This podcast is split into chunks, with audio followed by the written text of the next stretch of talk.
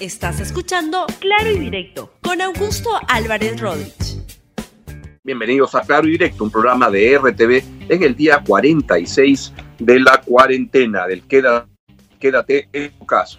El día de hoy vamos a tratar el tema de las AFPs. ¿Qué hacer a partir de ahora? Y vamos a contar con la estupenda participación del ex ministro de Economía, Miguel Castilla, para que nos explique justamente qué se puede hacer con las AFP. Se le ha publicado el día de hoy un estupendo artículo en el diario La República que se lo recomiendo y ahora nos lo va a explicar de qué es lo que se puede hacer. Vamos entonces rápidamente con el tema del día de hoy.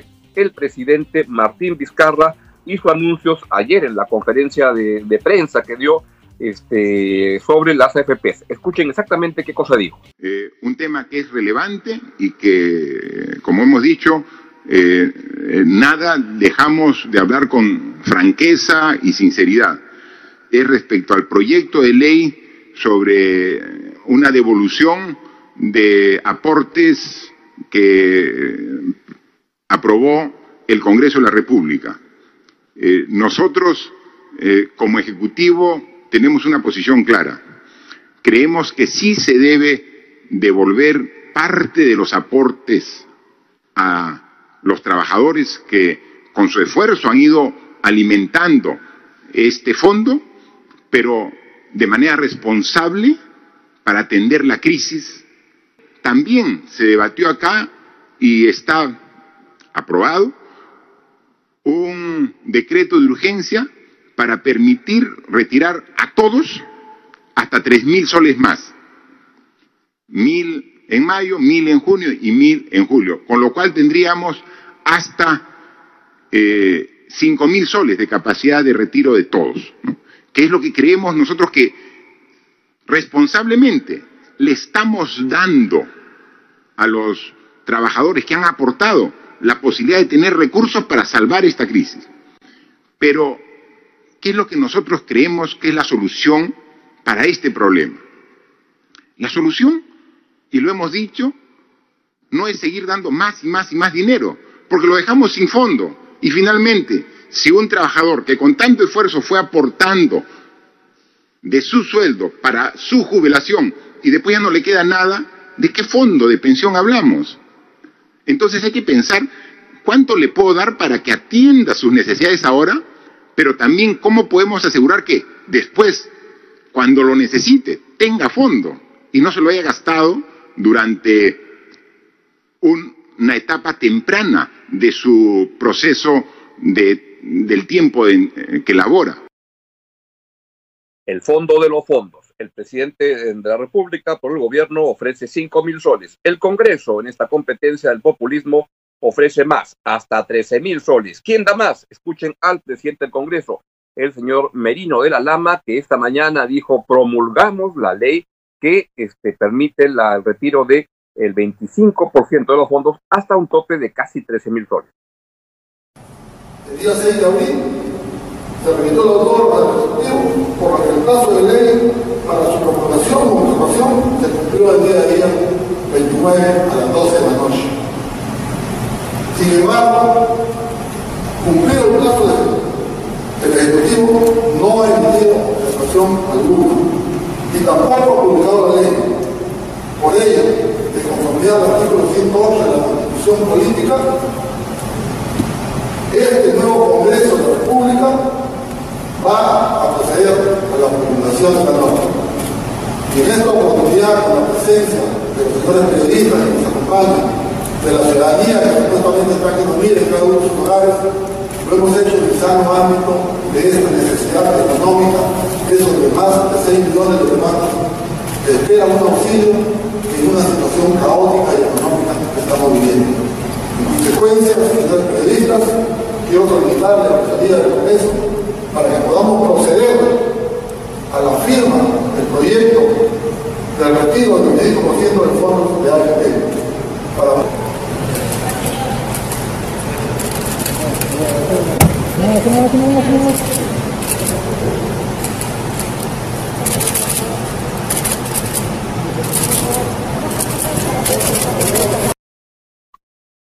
Bien, y entre los congresistas que más celebró esta promulgación estuvo Daniel Urresti. Vean el tweet que envió hace un ratito. A ver, pónmelo en pantalla. Gracias, ganamos Perú. El Congreso acaba de promulgar la ley para el retiro del 25% de fondos de las AFPs. Bueno, hay falta poner que hasta un tope de 13 mil soles. Gracias a todos los congresistas por acompañarnos en esta lucha, él hace suya y como plataforma de una evidente candidatura presidencial en camino. Vemos una competencia de populismo entre el Congreso y el Poder Ejecutivo. Vamos con el exministro de Economía, Miguel Castilla, a quien le damos la, bienvenida, está por la línea telefónica para que nos explique cuál es su balance de lo que ha visto. Doctor Castilla, muy buenos eh, días. ¿Cuál es su evaluación de lo que ha ocurrido en, el, en este conflicto entre el gobierno y el Congreso en, sobre las AFPs. Muchas gracias, Augusto, por la, por la invitación.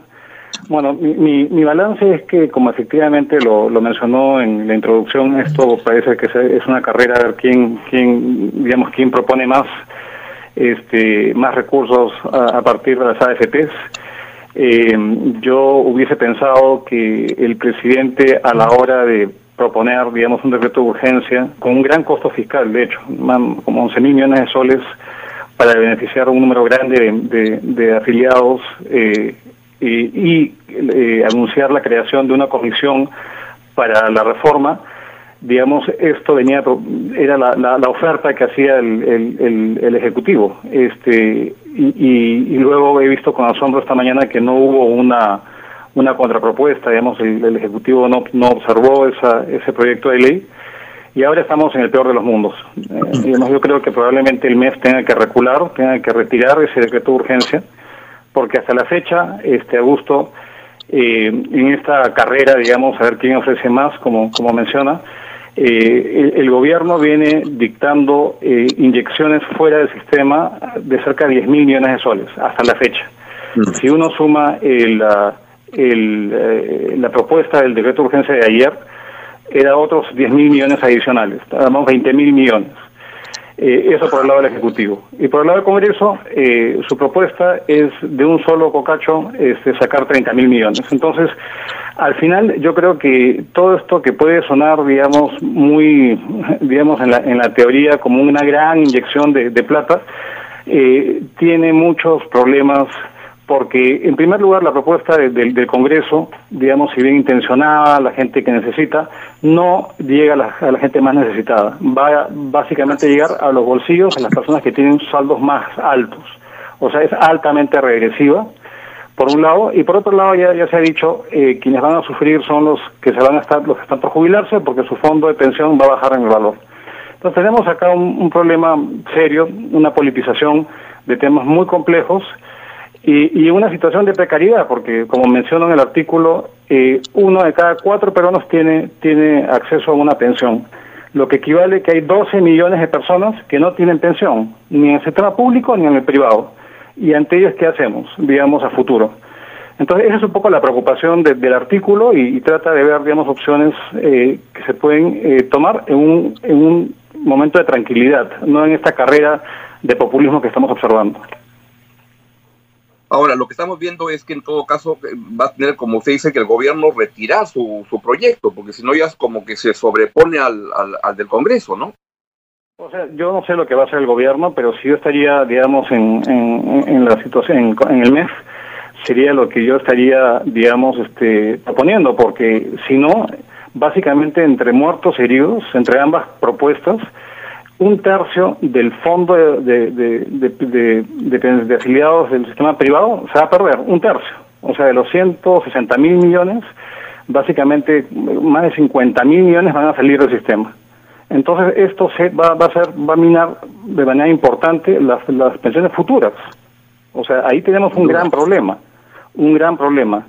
Eh, y, y, esto sin mencionar la crisis que tenemos, que efectivamente es una contracción brutal de la economía, y que está bien, eh, todos queremos darle más recursos a las personas que más necesitan, evidentemente, a preservar el empleo. Esta es una crisis eh, brutal como, como, como todos sabemos. Pero yo creo que no hay que ser irresponsables, y esa es la palabra que yo, yo veo eh, de, de, parte del Congreso, y yo creo que el Ejecutivo debería tener una visión un poquito más de largo plazo este, de lo que está en juego. Y lo de largo plazo apunta a una reforma este, integral del sistema privado de, pensiones, que es el tema que planteó ayer el presidente de la República, que ha mandado un, proyecto para conformar esta, esta comisión, y es el tema que usted toca en su artículo del día de hoy. ¿Cuál es el sentido de la reforma que se debería hacer con el sistema privado de pensiones? Y antes que eso, esto que está ocurriendo como que complica las posibilidades de, reforma, ¿no? Yo creo, Augusto, que hay dos temas centrales en nuestro sistema. Hay dos, hay dos problemas centrales en nuestro sistema privado de pensiones. Uno es que hay una baja cobertura. Uno de cada cuatro peruanos no tiene pensión. Y la pensión es insuficiente, no es una pensión digna. El parámetro que tiene la OIT es que debe ser más o menos un, un 40% del último sueldo percibido, digamos, este, y nosotros tenemos en el sistema privado un, nivel, digamos, menor que eso. ¿Qué significa eso? De que si yo acabo mi, último sueldo antes de jubilarme es de mil soles, eh, yo voy a tener más o menos 300 soles de, este, de pensión y obviamente eso no es suficiente para poder cubrir la canasta básica, eh, que básicamente se va hacia, hacia, hacia el tema de, salud cuando uno es jubilado con un adulto mayor. Entonces, eh, ¿cómo solucionar ambos problemas? El de la cobertura necesariamente significa ampliar un pilar solidario. ¿Qué significa eso? Ampliar presión 65, de tal manera que aquellas personas que no tienen la capacidad de contribuir puedan hacerlo. ¿Pero eso qué significa? Eso significa que requieres más impuestos, más recursos públicos para poder financiar ese pilar solidario que lo tienen muchos países. Digamos, ese famoso estado de bienestar en muchos países. Eso por un lado. Y por otro lado, cómo uno logra una mayor pensión. Y una mayor pensión eh, es baja porque refleja la naturaleza informal de nuestro mercado laboral. Entonces, lo que se requiere es tener mayor, un número mayor de meses de cotización. La cotización nuestra en nuestro mm. sistema privado, por ejemplo, está muy por debajo de lo que ocurre en otros países como Chile, Uruguay, y esto significa que no hay una masa crítica de aportes que finalmente puedan redituar en una pensión a futuro. Es muy bajo. Y esto refleja la informalidad de nuestra economía, refleja el hecho de que hay muchas actividades que son estacionales eh, y hay mucha rotación de trabajo en trabajo. Entonces, la reforma previsional tiene que necesariamente eh, plantear una reforma tributaria de recaudar mayores recursos para financiar este pilar, digamos, eh, solidario que se requiere sin duda en el país, uno, y dos, se requiere atacar el gran problema de la informalidad, que se ve reflejado en la baja cobertura y en la baja pensión que recibimos, los pensionistas. Bueno, y entonces, en resumen, ¿usted es optimista, pesimista con respecto a lo que se pueda lograr con la reforma del sistema privado de, pensiones, ya no en las ideas que puedan plantear interesantes como la que usted señala, sino con un Congreso que está en, con un fuerte espíritu populista y que está buscando, creo que otra cosa, no, no preservar el interés de la, de la, de la gente, sino este, usar esta, estas iniciativas para construir candidaturas políticas.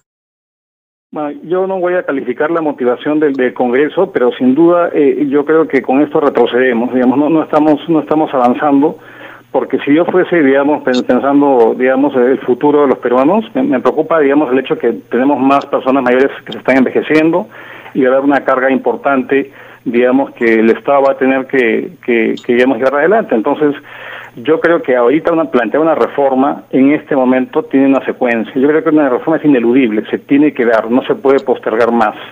La cuestión es cómo se hace. Entonces yo creo que inicialmente se tiene que normalizar la situación de la emergencia que estamos viviendo y de ahí se tiene que pensar seriamente, obviamente, en un pacto fiscal. O sea, cuánto más de recurso público queremos darle para poder financiar, digamos, ese pilar solidario, como digo una pensión mínima. ¿Esa pensión mínima va a ser la actual de la ONP 415 soles o la vamos a homologar con el salario mínimo que es el doble de ese monto? Todo eso significa mayor, mayores eh, ingresos que requieren financiar para que sea un sistema sostenible. Entonces yo creo que ese tipo de conversaciones no se pueden dar en una crisis, este, Augusto, es imposible. Estamos viendo que la recaudación mm. está colapsando, estamos viendo que el empleo puede, digamos, saltar de manera tremenda y, yo veía las cifras que mostró la, ministra en, la, en el Congreso el día de ayer y una caída de dos dígitos, de 14 puntos del PDI e, este año y con una incertidumbre con respecto a la cura de esta enfermedad, de esta pandemia. Entonces, yo creo que ahorita lo que se requiere es, nada, a ver, eh, llamar a la reflexión a aquellos que no necesiten estos recursos, que no los tomen, digamos, este, y que los tengan ahí guardados, de ser el caso, y, tratar de, de, ya zanjar esta discusión porque el presidente es muy malo. O sea, ahorita estamos hablando de esto, mañana estamos hablando del peaje de las carreteras, después las pensiones de los colegios hay que ponerle un coto, este, a las clínicas privadas hay que hacer que atiendan de manera gratuita a todo el mundo, después controles de, precios y este cuento ya lo hemos visto en el pasado. El Perú, Augusto, quebró en, a finales de los 80 por ese tipo de medidas populistas y, creo que la sociedad eh, debe estar ya vacunada de esto. Entonces, eh, espero que nuestros políticos tengan la responsabilidad el sentido de, la historia y la urgencia para no hipotecar el futuro de todos los peruanos. Bien, es un buen deseo, porque yo creo que sí, la, el Congreso está muy imbuido de ese, de ese espíritu. Le agradezco mucho su intervención esta mañana, la doctora Castilla, para ese tema que es tan importante para, para el futuro de, la, de las personas y el futuro del país. Le agradezco mucho, que tenga un buen día. Muchas gracias, Augusto. Muy amable. Bien. Ha sido la entrevista con el doctor Miguel Castilla, es ministro de Economía, sobre el tema de las AFPs y lo que está pasando en el Congreso con un populismo afiebrado y descabellado. Nos vemos en claro y directo el día lunes.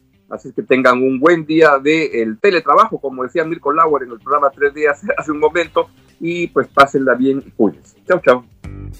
Gracias por escuchar Claro y Directo con Augusto Álvarez Rodríguez. Suscríbete para que disfrutes más contenidos.